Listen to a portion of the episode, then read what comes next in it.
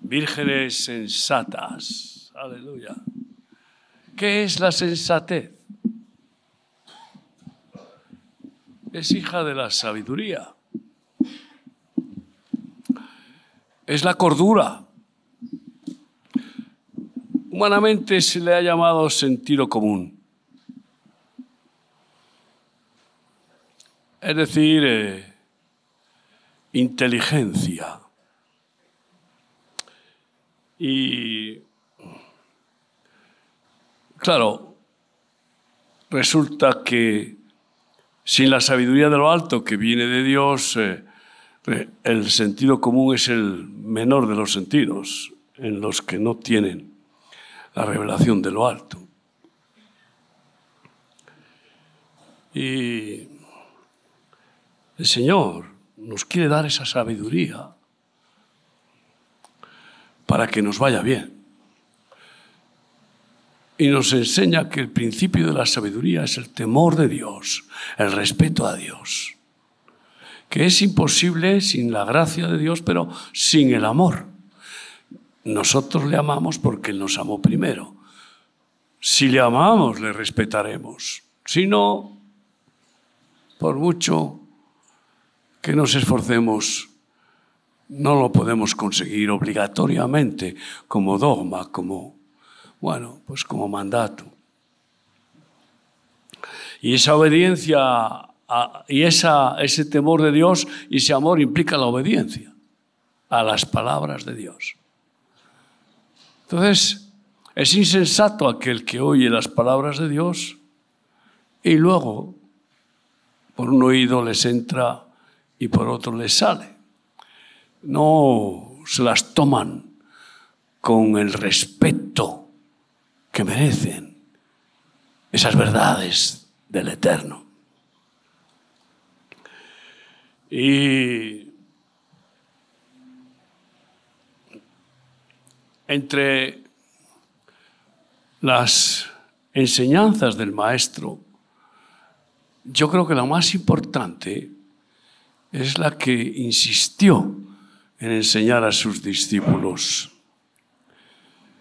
Y se resistieron. ¿Por qué? Porque no se dejaban liberar de las tradiciones religiosas casi genéticas ya, endémicas en el pueblo de Israel, desde niños. Religión, religión, religión, Torah, Torah. Y hasta que no fueron liberados en la llenura del Espíritu Santo, liberados de, de todas esas raíces que habían controlado su, su intelecto, sus sentimientos, y se habían afirmado como tradiciones indispensables, no pudieron obedecer al maestro en la enseñanza principal. Mateo 26, versículos 36 a 44. Algo bien sencillo que a mí me gusta recordar en los viajes a Israel a los que van conmigo de peregrinos y les eh, conducimos al huerto de, de lugar donde se prensa la oliva para extraer el aceite, que es lo principal de la lámpara, el aceite que simboliza el Espíritu Santo, la fe y el amor que nos concede Cristo por medio de su Espíritu. Y es que Jesús solo hay dos cosas que, les, le, que dio absoluta prioridad en su enseñanza a sus discípulos. La primera es orar. Y venga a querer enseñarles a orar. Y puso el ejemplo de la oración modélica del Padre Nuestro, no para repetirla como loros, sino para asumirla como revelación divina para aprender a orar. Y la otra enseñanza primordial es la humildad, porque No se puede orar sin humildad. ¿Sabes por qué? Porque Dios resiste al soberbio y no le escucha. No le escucha. Pero el que se humilla, el que quiere aprender de Jesús, la madre de todas las virtudes, que es la humildad, pues resulta que en esa actitud el Señor se manifiesta. Y es el humilde el que puede tener respeto a Dios, el orgulloso no. El humilde y enamorado de Cristo, ay, es, el, es clara eh, satisfacción para Dios que se agrada en Él y derrama su espíritu y le dirige en la actuación más importante, tremenda y poderosa en la vida de los siervos de Dios, de los hijos de Dios, que es la oración. Porque es la participación de la omnipotencia de Dios que responde de forma sorprendente a las oraciones de sus justos. Porque la oración del justo es eficaz y puede mucho. Entonces llegó Jesús con ellos a un lugar que se llama Getsemaní y dijo a sus discípulos, sentaos aquí entre tanto que voy allí y oro. Y tomando a Pedro y a los dos hijos de Zebedeo, Jacobo y Juan, comenzó a entristecerse y a angustiarse en gran manera. Qué noche trascendental en, en Jesús. Qué intercesión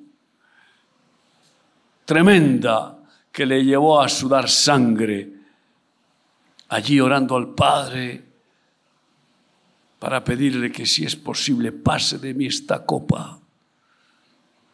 Esa copa que tenía que beber en la cual estaban todas nuestras inmundicias y hacerse pecado el que era santo, perfecto, y llevar nuestra maldición bebiendo esa copa. Tres veces se quebrantó hasta el punto de que casi se desmaya y tuvieron que asistirle los ángeles, pidiendo al Padre si es posible que pase de mí esta copa. Y no fue posible. Pero se angustió y se entristeció por eso, porque tenía que sufrir lo más tremendo, no solo eso, sino el ser rechazado por el Padre. Para que nosotros pudiéramos ser aceptos al Padre. Él sufrió lo propio y el desastre terrible, más terrible, después de estar unidos desde la eternidad en un solo Dios, con el Espíritu, que el Padre mirara a otro lado para que te mire a ti y a mí. Eso es tremendo. Porque como se hizo pecado, el Padre ya no podía mirarlo. Y por eso Jesús, antes de fallecer, gritó, Lama, lama, sabactani, Padre, ¿por qué me has abandonado? Terrible.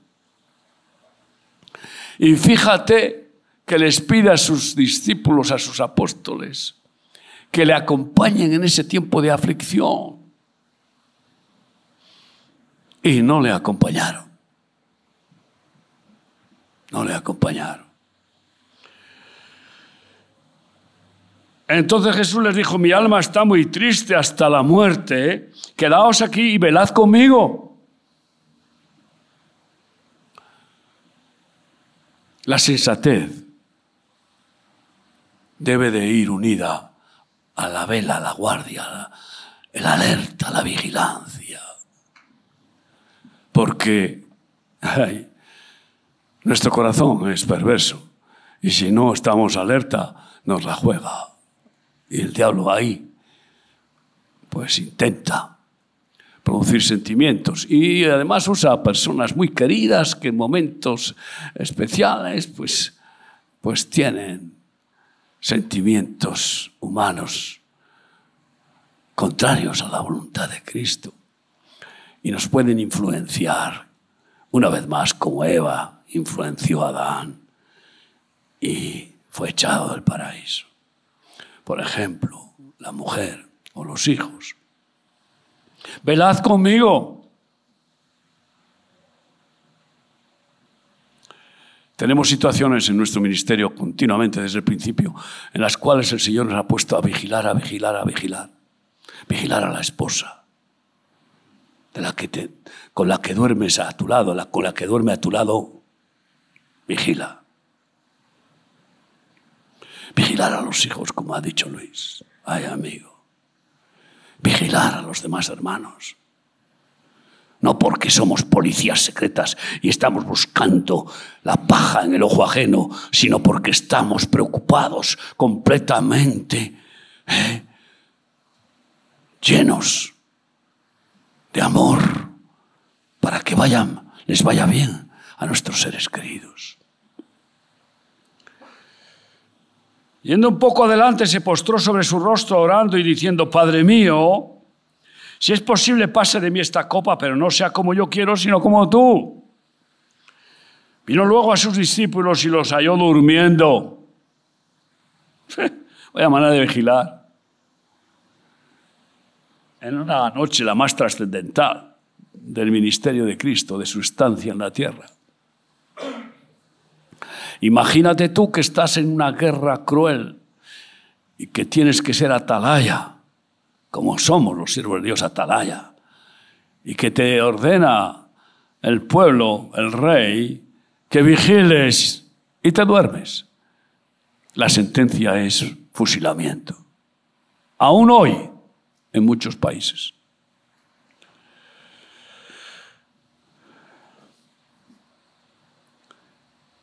¿No habéis podido velar conmigo una hora durmiendo? Es algo tremendo. Cuando el Espíritu Santo quiere que oremos nos entra sueño. Cuando estamos en la alabanza no nos entra sueño. A saltar, a bailar, alabanza, la música es preciosa, pues, necesaria. Gracias Ángel y Elena. Es, ¿eh? Pero mucho más mueve su dedo Dios cuando los hijos claman a Él. Y especialmente si lo hacen con gemidos indecibles, como el Espíritu Santo quiere interceder por, a través nuestro. Es el que sabe interceder como conviene. Y eso es lo que está haciendo a través de Jesús. Y ahí se tenía que haber mostrado ese verdadero amor. Pero Fíjate lo que dice. Velad y orad para que no entréis en tentación. El espíritu, la verdad, está dispuesto, pero la carne es débil. El espíritu que Dios, que Cristo había puesto en los discípulos que creían en Él y por tanto eran vasijas con un poco de aceite del Espíritu Santo, significando que ya tenían al Espíritu Santo. Pero era más la carne en sus vidas que el Espíritu porque había un poco de aceite. El resto era aire religioso, aire del mundo, humanismo y yo qué sé. Y la carne es débil. La carne no. No puede vencer la fuerza de la gravedad, del egoísmo, de la naturaleza vieja y menos del diablo y del mundo. Otra vez fue y oró por segunda vez diciendo, Padre mío, si no puede pasar de mí esta copa sin que yo la beba, hágase tu voluntad. Qué hermosa enseñanza. Nuestra oración no debe, no debe, ser, Señor, tienes que hacer lo que yo te diga, como hay algunos atrevidos y sensatos que se creen en esa superfe, manipulando un texto que dice, mandadme acerca de la obra de mis manos. Mandadme darle órdenes. Qué insensatez. Y lo que el Señor quiere es que le, le pidamos lo que es justo, lo que es sensato, recto, correcto lo que es verdadera voluntad de Cristo. Porque nadie piense que le pide a Dios algo que va en contra de Cristo, que Dios se lo va a conceder. Y si se lo concede, igual es para quebrantarlo. Es terrible.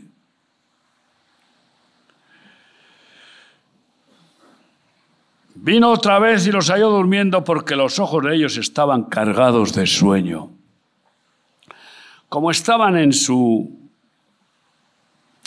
bueno, falta de, iluminación, todavía cargados con, con las enseñanzas de cada Shabbat de toda su vida y de tantas fiestas solemnes y de tantos mandamientos de hombres religiosos y de su propio corazón pues estaban hechos polvo por la advertencia que Jesús les había dado que no entendían.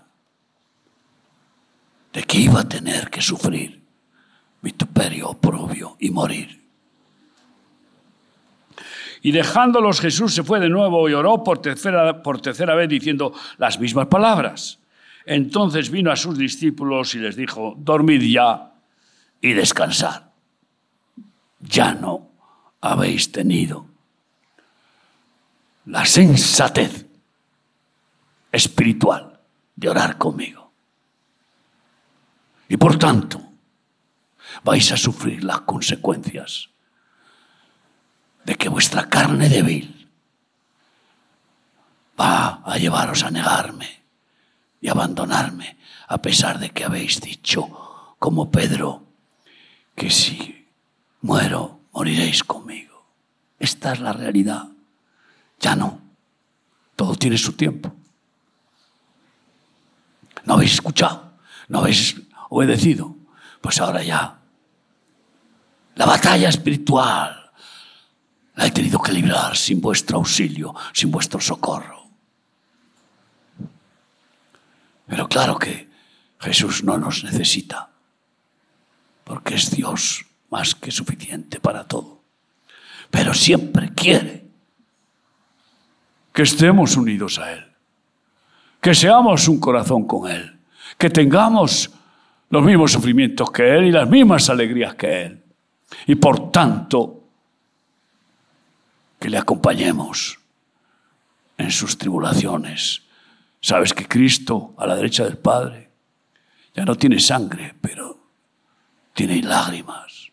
Y si no aprenden los discípulos a orar, no podrán unirse a Jesucristo, a la diestra del Padre, para compartir los sufrimientos que tiene constantemente por los que se pierden, los que abandonan, los que miran hacia atrás, los que dejan el, manto y se vuelven al mundo, o por las injusticias y tantas aflicciones que Cristo padece al ver que no reciben el beneficio completo de su sacrificio, de su entrega y de su victoria. Así que ya ahora descansar, que ya, ya no, porque ahora vienen a por mí. Y aquí ha llegado la hora. Y el Hijo del Hombre es entregado en manos de pecadores. Levantaos pues, vamos, ved, se acerca el que me entrega. Ved, ¿Cómo se cumplen las profecías que os he dado? Y ahí llegó Judas con los soldados enviados por el Sanedrín religioso y le señaló con un beso. Aquel a quien yo bese, ese es, prendedle. Y sabemos qué pasó después. Que Pedro, con buenas intenciones, humanamente.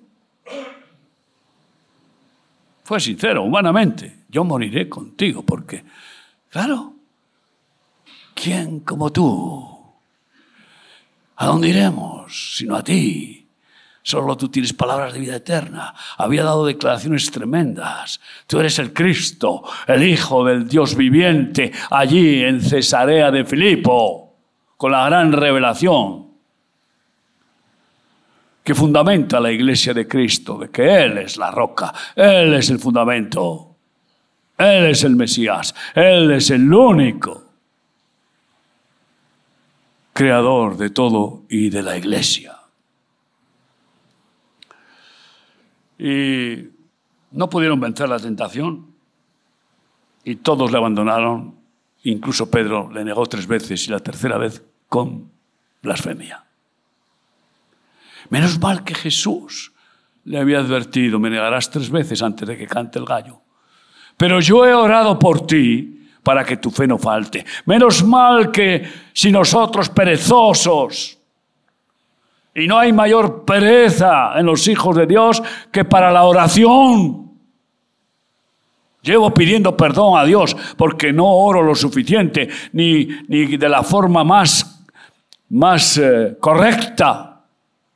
Y sigo queriendo aprender y aprender a orar más y más y pidiendo perdón a Dios. Llevo ya 40 años y transmitiéndolo. Y sin embargo, ¿cuánta gente y cuántos siervos de Dios dirigen cultos de oración con gemidos, con lágrimas por este mundo terrorífico? Y por los hermanos que están a lo mejor en situaciones gravísimas.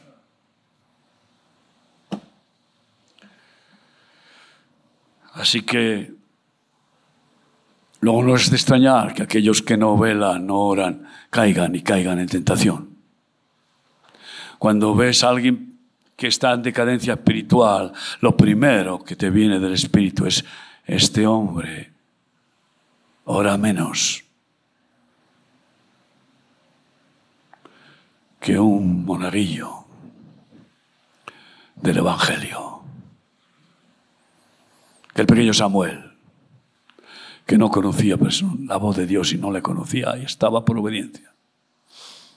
Es lo primero que, que sucede cuando alguien ora y se lanza al impulso del emocionante ministerio que Dios nos ha dado y se convierte el ministerio en, bueno, en la prioridad, en lugar de ser como María se vuelven martas. Claro, qué emocionante es la obra social, qué emocionante es sentirse buen samaritano, qué emocionante es ser las manos generosas. Y qué emocionante es la economía del reino. Pero lo más importante es la comunión con Dios. Y esa comunión es ponernos delante de Él y aprender a escucharle y a hablar con Él y abrirle nuestro corazón con total sinceridad, uniéndonos a Cristo para llevar con Él la oración al Padre que no le niega nada. Sabemos lo que dice en Mateo 24 como algo importante versículos 42 a 44.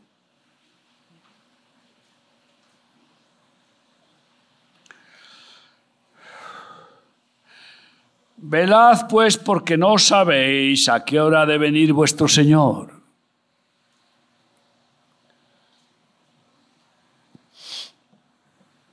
¿A qué hora? Imagínate que estamos en el Espíritu como vírgenes sensatas con las lámparas llenas de aceite y sabemos que recibimos la revelación de que viene, de que ya viene. Pero aún en esa situación privilegiada que Dios dará a las vírgenes sensatas, ni siquiera sabremos la hora. Aunque, bueno, el hijo de José me ha dicho con su esposa que van a tener, tienen un bebé, una niña, y la van a llamar Alba. Y claro, es, es eh, uno de los nombres de Jesús. el lucero de la mañana y al alba vendrá. Al alba. Yo entiendo que será el alba en Jerusalén, que es siempre el referente. Por lo tanto, podría ser un amanecer en Jerusalén. Ahora, ¿qué amanecer? Aún estando con la revelación de que ya viene y que puede ser mañana o hoy, si estamos en la noche oscura, no sabemos si es hoy o mañana, porque vendrá en dos días a la vez. No sabemos si es en el alba de hoy o el de mañana. Porque los hijos del Señor no estaremos en tinieblas para, para esperar que venga como ladrón en la noche. Él no viene como un ladrón para sus hijos. No, de ninguna manera. Y por eso las vírgenes sensatas están preparadas porque ya están esperándole, anhelando, Maranata, y están pendientes, velando a ver cuándo viene. Y entonces oyen que ya viene porque el Señor avisa. Claro que si viene al alba desde Jerusalén, vendrá en dos días a la vez y en 24 horas a la vez. No será ese alba de las 5 de la mañana o las 6 de la mañana de Jerusalén, las 6, no será las 6 de Guatemala, como conocemos bien el cambio horario, sino 24 horas. Pero en cualquier caso, la mayor parte de los que se dicen cristianos, como no tienen comunión con Dios, como no tienen las revelaciones de Dios, no han aprendido a buscarle en el secreto, a solas, y rogarle que, que revele lo que es verdaderamente importante para, para que nos mantenga en esa sensatez divina. Pues entonces no se enteran de que ya viene el Señor. ¿Qué va? No, no. Se tardará. Y parece que se tarda y todas las vírgenes se duermen. Pero cuidado. Las sensatas se duermen con la lámpara llena. Porque están, siguen descansando, pero anhelando la venida del Señor. Porque mantienen una relación íntima con Él. Queridos hermanos, pero ¿sabes esto? Que si el padre de familia supiese a qué hora el ladrón habría de venir, velaría y no dejaría minar su casa. Y esto es también para velar en cuanto a la guerra espiritual. Como decía el apóstol Pablo, no ignoramos ninguna de sus maquinaciones porque estamos velando alerta con la inspiración del Señor que nos avisa, nos advierte proféticamente o con sueños o con revelaciones diferentes. Pero ¿sabes qué pasa?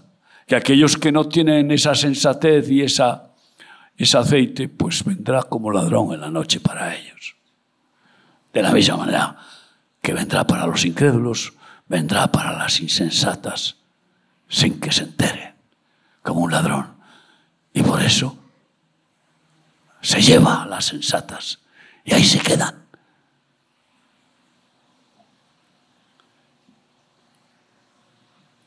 Igual que el que no vela por su casa, el que no vela por su esposa y por sus hijos, el ladrón, viene y roba el matrimonio, roba a los hijos y se los lleva al mundo. O, pues fíjate tú lo que puedes robar. Por tanto, también vosotros estad preparados porque el Hijo del Hombre vendrá a la hora que no pensáis. Y dice así claramente, ¿Quién es el, pues el siervo fiel y prudente al cual puso su Señor sobre su casa para que les dé el alimento a tiempo? Esa es otra manera de, mantenerse en la llenura del Espíritu, de, de la compasión, de la misericordia, y que cuando el Señor viene te encuentra así, no dormido, no con pereza, Bienaventurado el siervo que cuando Dios venga le halle de esta manera. Hermanos, sí, ¿Cómo sabría Israel que le iban a atacar así de esta manera? Algunos dicen que el Mossad lo sabía, pero no se lo podía creer. Un ataque tan sorprendente, tan espectacular. No, eso no pueden, no son capaces. Pero 3.000 asesinos entraron en Israel, con drones, con helicópteros, con, bueno, motos, con, bueno, una estrategia masiva. Desprevenidos, porque no velaban el espíritu, velaban con los satélites y lo consiguieron explotar el aparato que controla la información.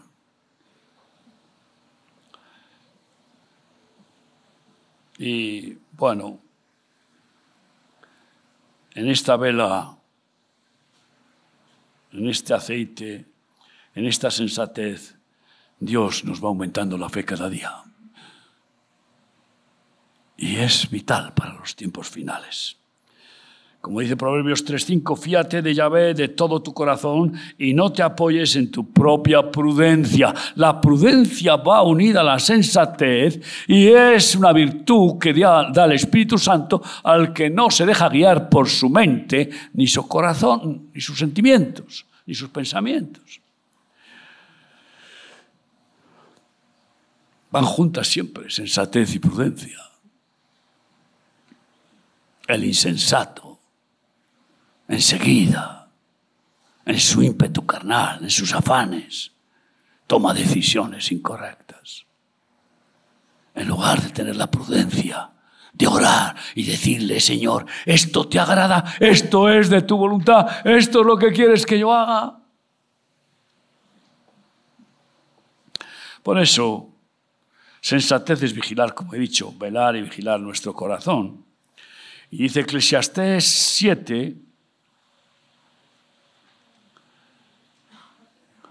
versículos 24 y 25, lejos está lo que fue y lo muy profundo, ¿quién lo hallará? Me volví y fijé mi corazón para saber y examinar e inquirir, e inquirir la sabiduría y la razón, y para conocer la maldad de la insensatez y el desvarío del error. Este es el problema de la falta de sensatez. Fíjate, el insensato no escucha la voz de Dios porque no habla con Dios, ni está pendiente de escuchar su voz. No mantiene una comunión constante.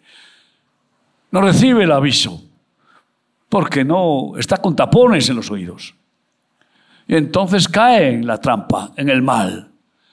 Esa es la insensatez de caer en el error, de pecar. Pero el que está velando y orando,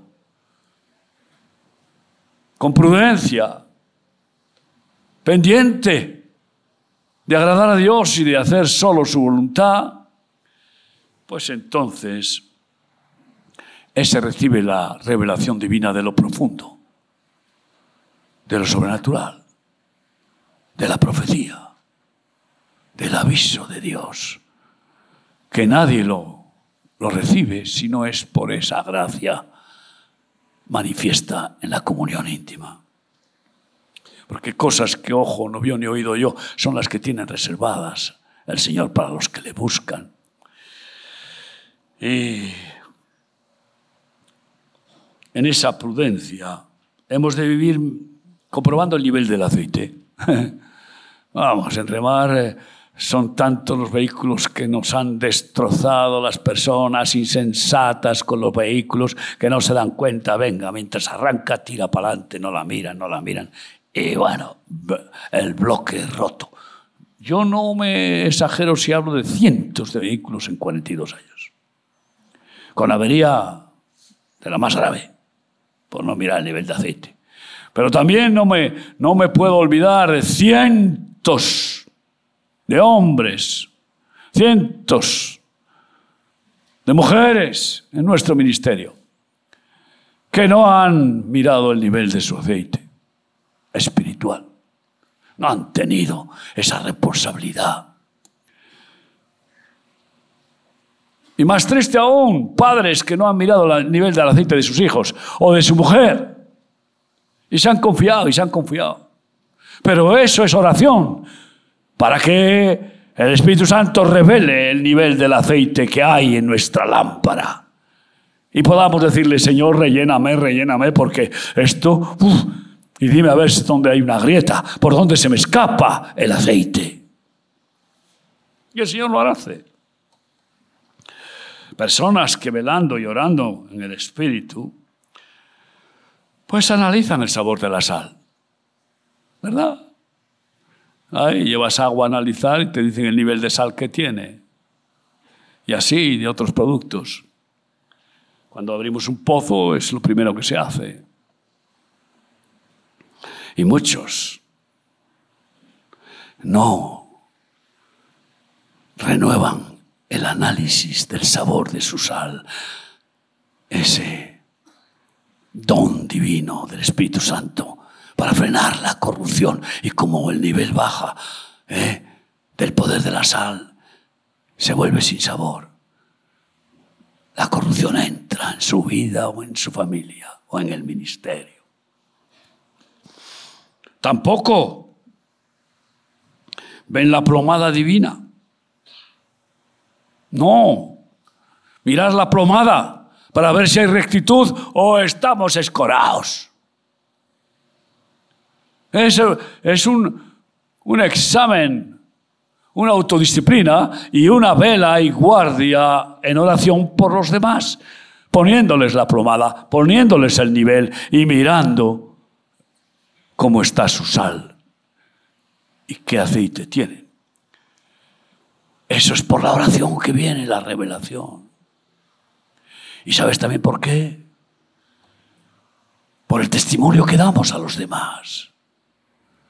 Y entonces los demás pueden decir, este tiene la lámpara llena de aceite y la unción del Espíritu se manifiesta por su boca, sus hechos, y los frutos del Espíritu Santo abundan en él. Y su testimonio es irreprensible porque es sal con todo el sabor del poder del Espíritu Santo. Así que es muy, muchos no se dan cuenta de cómo les ven los demás. Y por eso tampoco, y tampoco, pues, tienen la humildad de pedir consejos a los demás. No, no piden consejo. ¿Eh? ¿Por qué? Pues porque han empezado a caer en esa imprudencia, insensatez de ser sabios en su propia opinión y de organizárselo ¿eh? Y de mezclar aceite con aire, porque con el agua no se puede mezclar. Velar y orar por nuestra esposa cada día, Jeremías 6, 26. Eso es fundamental. Ah, ¿Ya tienes la esposa perfecta? ¿Tu mujer es perfecta? No, ninguna. Y nosotros tampoco.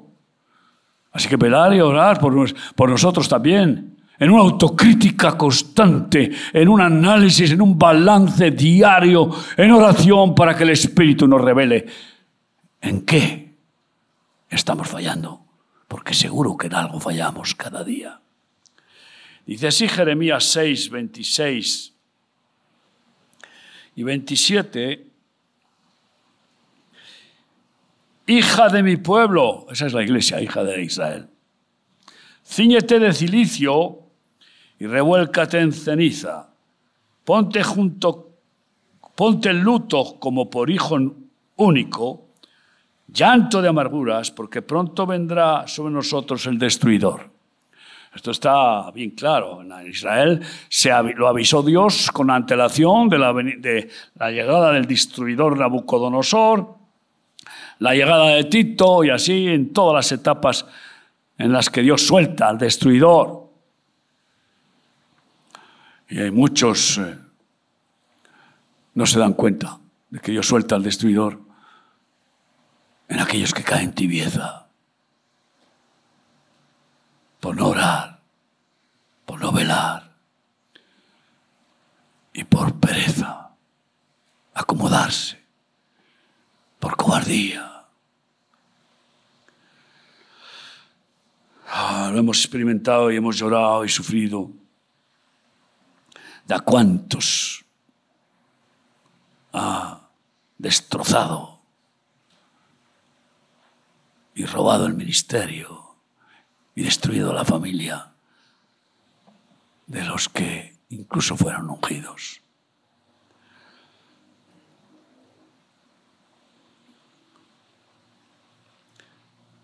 Por fortaleza te he puesto en mi pueblo, por torre.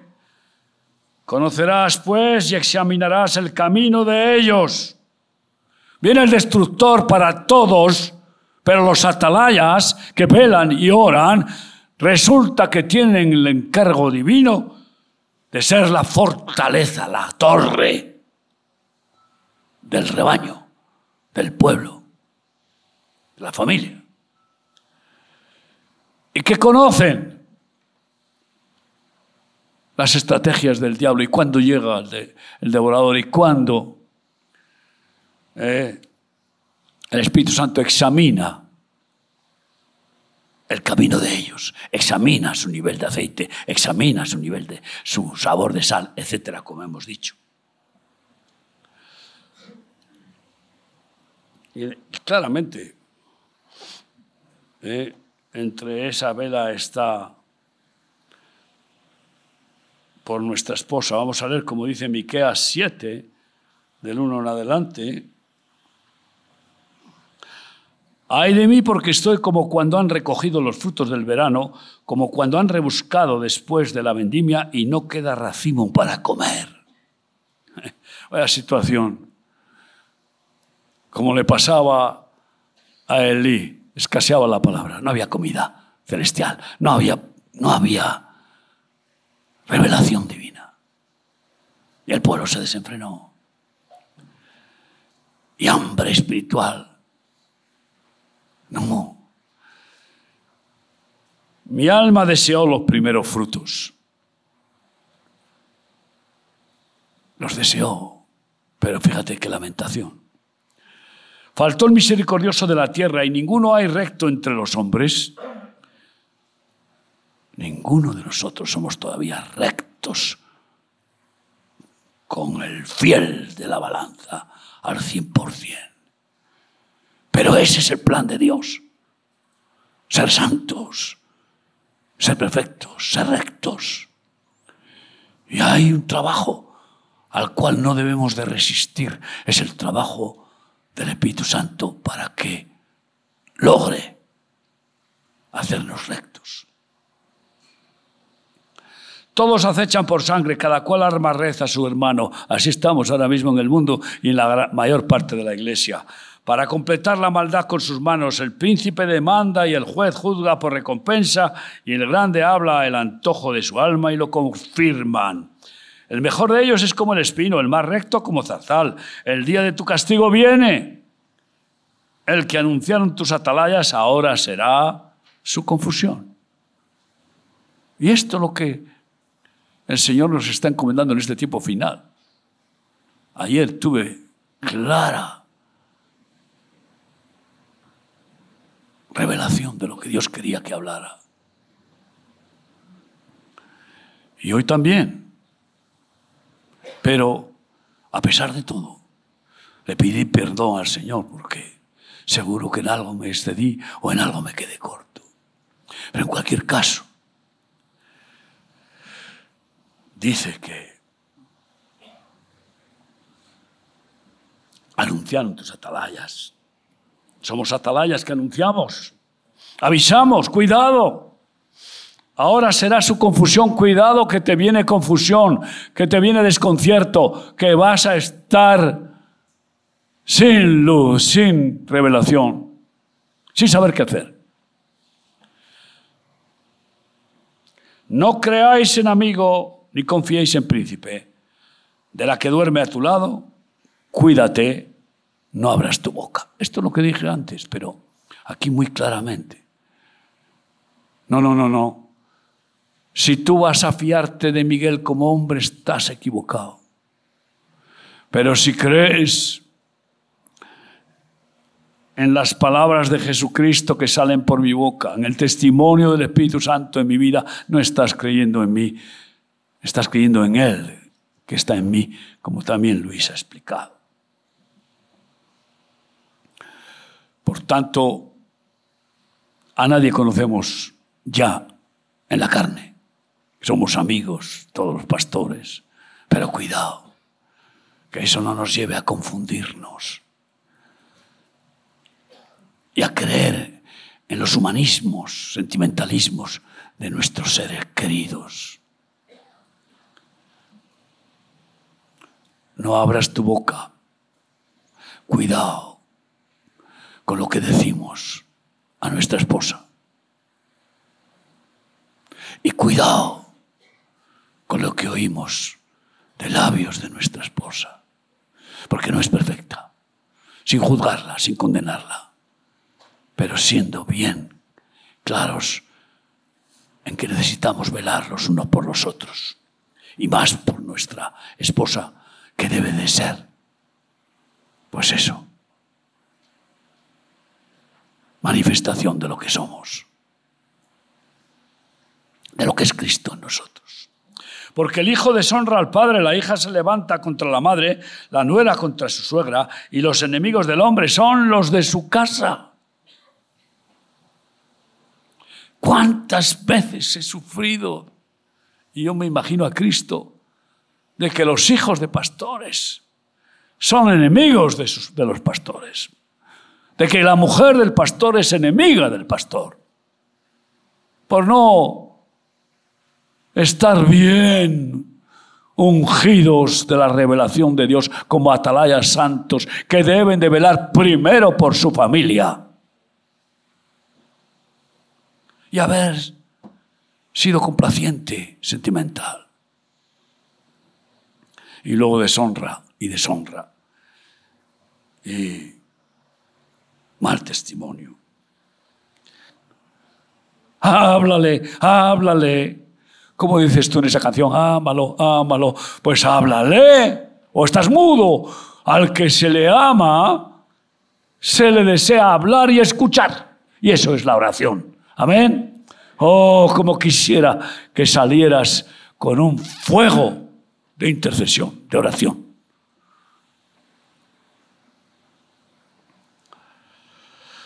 Sí, cuidado con el moho, la herrumbre o cualquier corrosión. Sabemos que en Levítico nos habla de de cómo es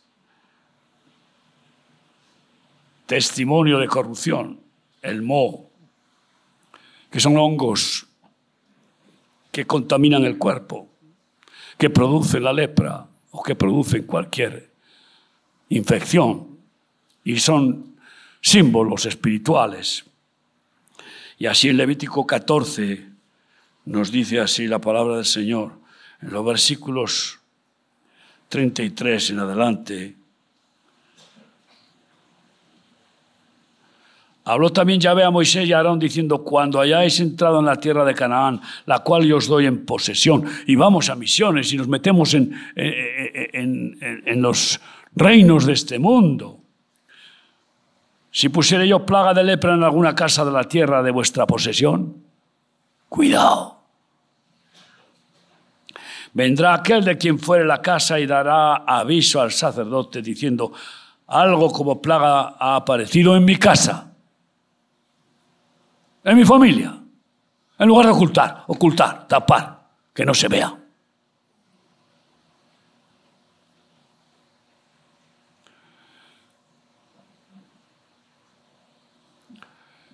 Ay, no quiero pensar lo que me vienen de tantos casos, pero es tremendo. Hay que decirlo, hay que decirlo. Y que esa plaga sea quitada, porque si no se va, va a contaminar toda la familia y luego todo el ministerio.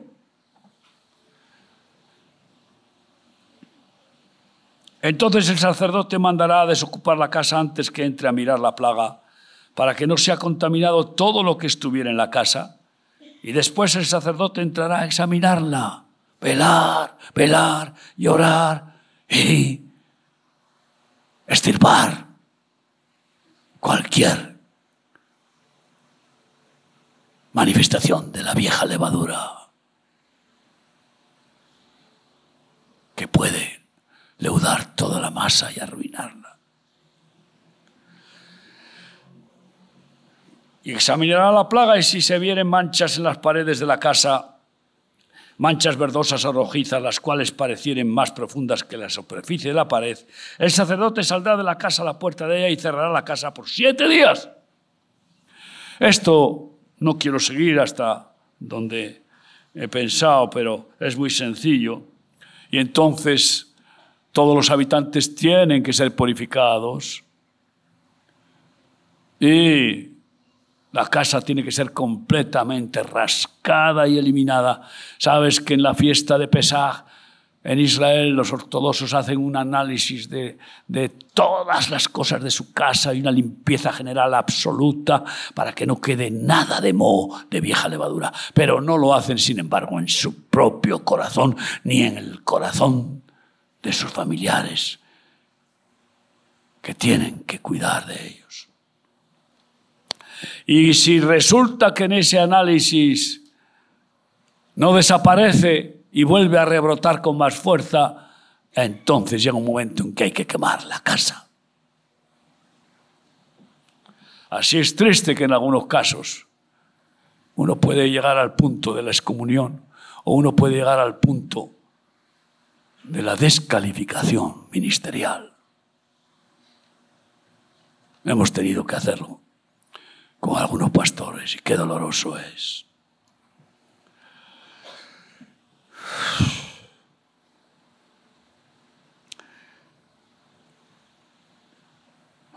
Queridos hermanos, cuidado con el moho, la herrumbre o cualquier levadura corrosiva.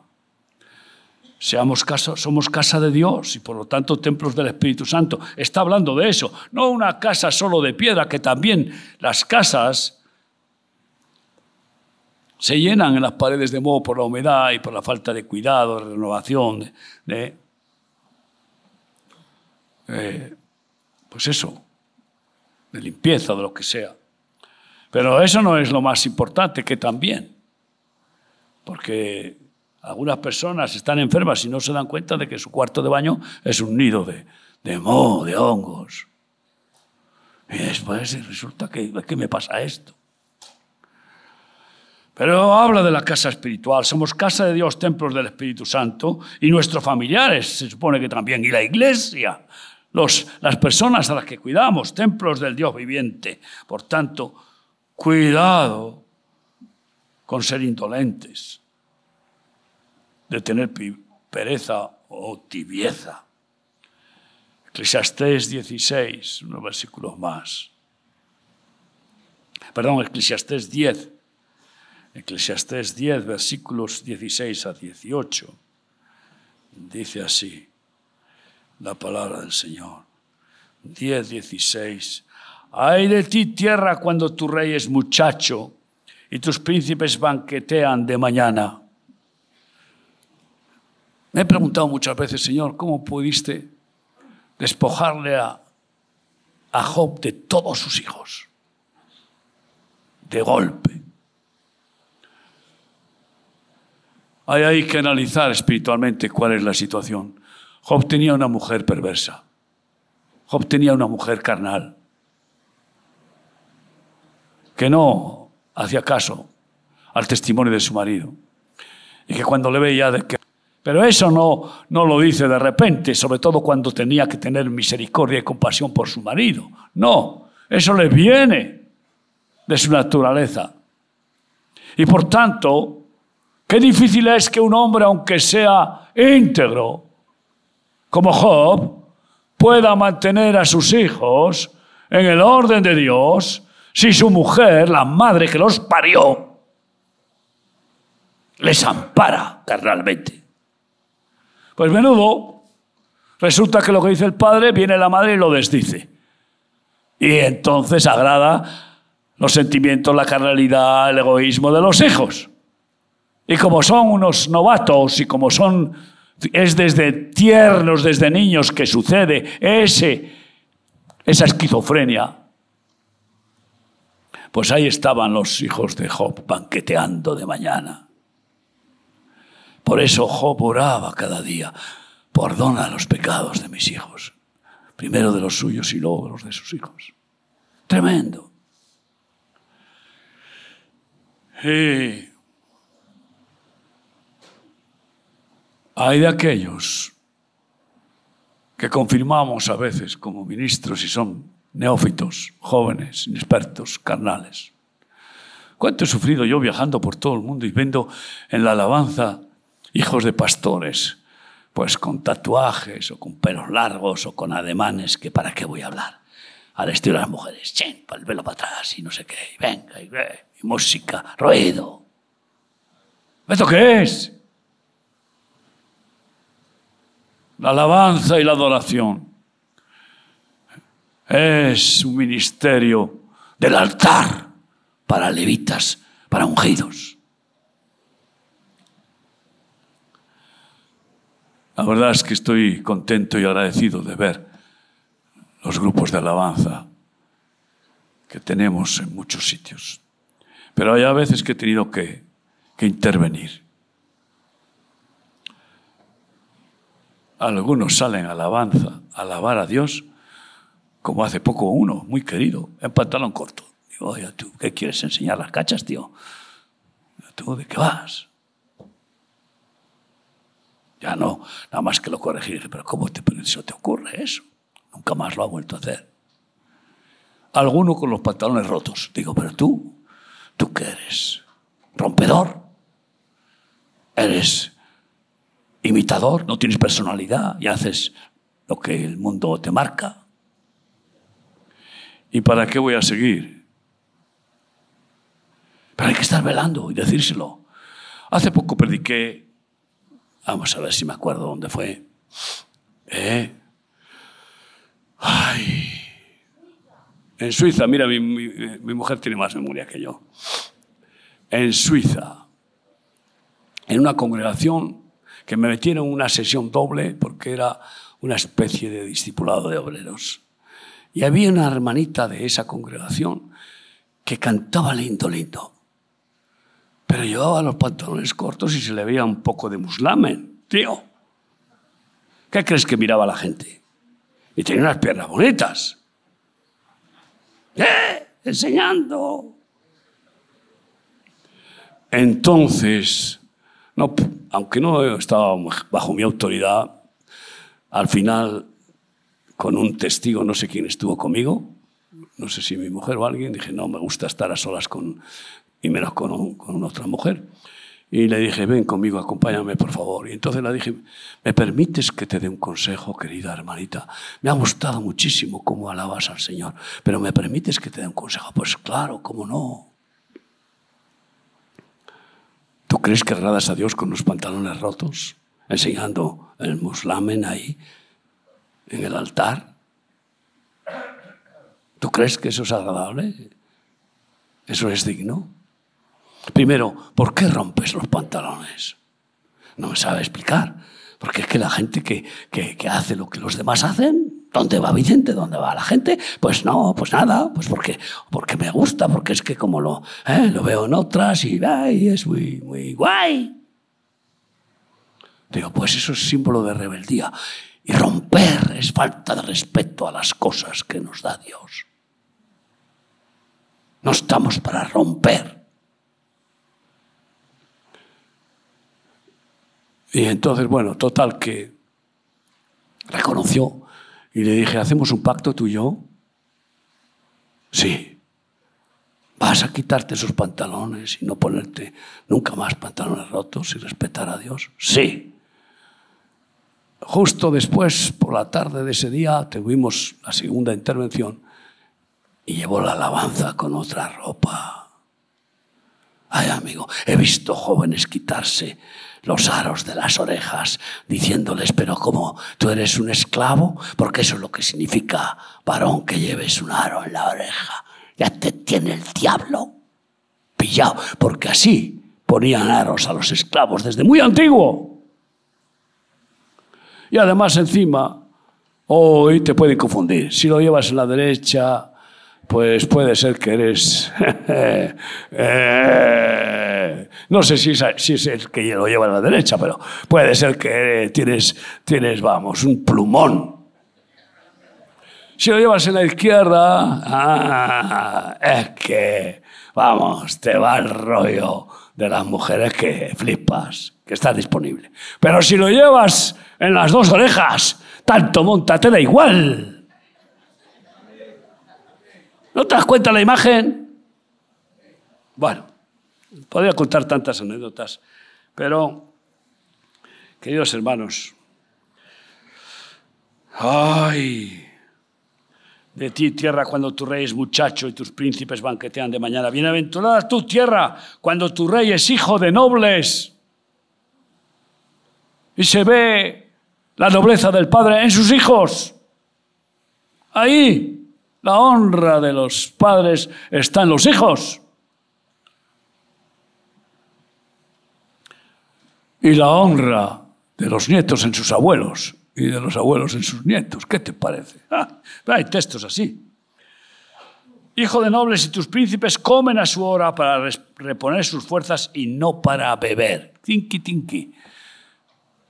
Y está bueno que nos guste beber vino o lo que sea legítimo. Pero cuidado. En cualquier caso, termina diciendo,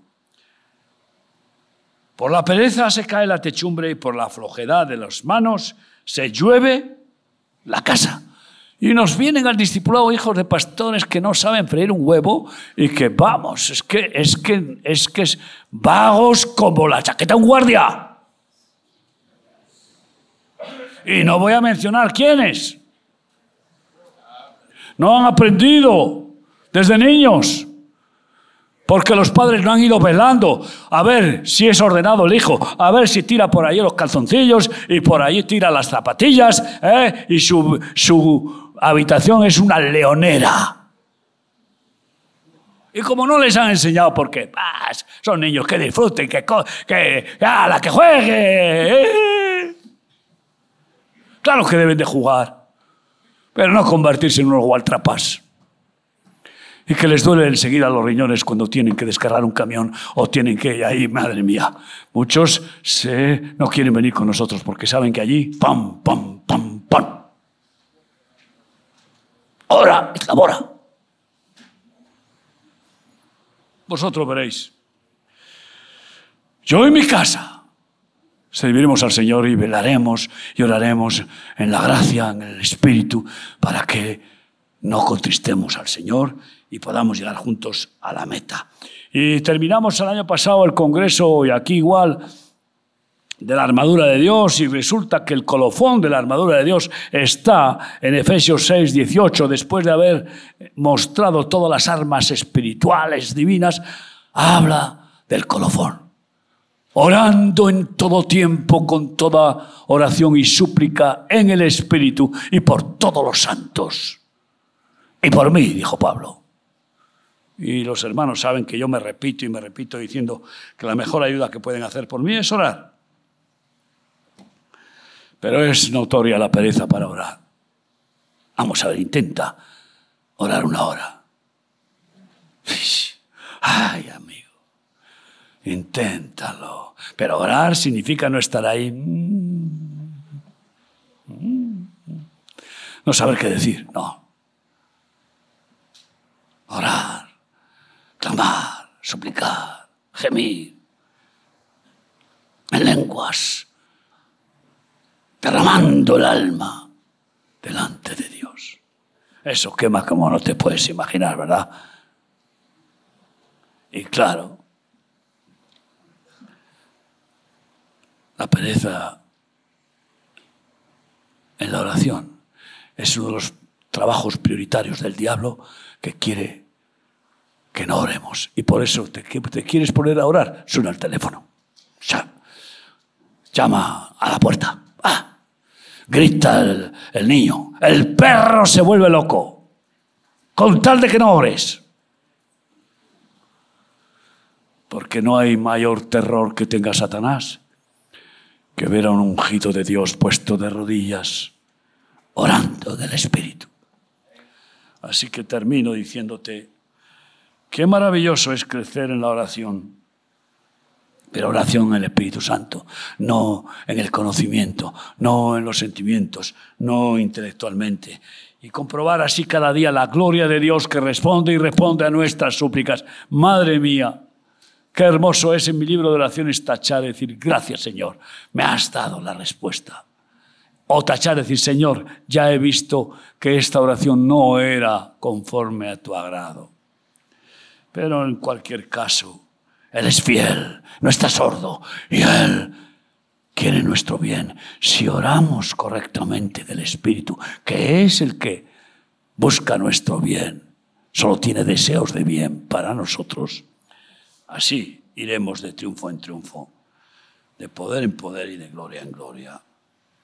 Y veremos las manifestaciones sobrenaturales de, Dios en nosotros, cómo nos usa para sanar, libertar, salvar almas. Qué hermoso cuando da a luz un, un hijo espiritual o para echar demonios o hacer milagros y prodigios.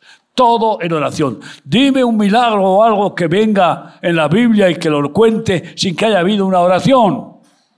No. Los profetas cuentan, estando orando, el Espíritu de Dios vino sobre mí. En oración, todo es por oración. Así que las vírgenes sensatas velan y oran cada día más y cada día mejor, aprendiendo a hacerlo. Y termino con el resultado de esa sensatez de las vírgenes. Está en Cantares 3.6. ¿Quién es esta que sube del desierto como columna de humo sahumada de mirra y de incienso y de todo polvo aromático? Esa que sube del desierto es la iglesia empapada de mirra, santificada sin mancha y sin arroga, y de polvo aromático de las especies que muestran el corazón de Dios y sahumada de mirra, ¿sabes qué significa? Empapada de la mirra. Me iré al monte de la mirra para orar, empapada de mirra, porque de sus poros, de todo su ser, sale mirra, que es la intercesión de los santos. Cierra tus ojos ahí donde estás. ¿Quieres esta sensatez de velar y orar para ti, para tu vida, cuerpo, alma, espíritu, para tu matrimonio, para tus hijos, para el ministerio? Señor, guíame y enséñame a orar. Y pone en mí el deseo ardiente de orar. Esfuérzame tú, Señor, en tu gracia. Haz de mí una lámpara de oración, una lámpara de intercesión, de súplica y de comunión contigo, de anhelar, dedicarte tiempo personal, íntimo en el aposento alto, en cualquier circunstancia. Responder a tu deseo de ser un Dios personal, un Padre personal y directo con cada uno de tus hijos. En esa comunión íntima de la oración. Ponte de pie conmigo para decírselo de verdad, de corazón al Señor. Oh, quiero orar más, más, pero correctamente en el Espíritu. Perdóname por cuántas oraciones he hecho en la carne, rituales, bendice los alimentos y Señor, gracias por esto, gracias por lo otro y amén, deprisa y corriendo. Perdóname, Señor. Enséñame a gastar mi corazón derramándolo en tu presencia con la oración. Restaura el de David en tu iglesia, ese altar arruinado, ese altar del incienso, para que suba hacia ti como olor grato el incienso de la iglesia, producido por el Espíritu Santo, esa oración de los santos. Úsanos, Señor. Úsanos, Dios, para que muevas tu dedo, manifiestes tu reino y tu justicia. Úsanos, Señor, para romper las cadenas, las barreras del diablo, echar fuera los montes y avisar y avisar de tu santa voluntad, de tus revelaciones a tu pueblo. Bendice a mis hermanos y úngelos con esa unción de María, Madre de Jesús, y de María también, puesta a los pies de Jesús. Gracias por mis hermanos. En el nombre de Jesucristo. Amén. Aprender a orar más y mejor.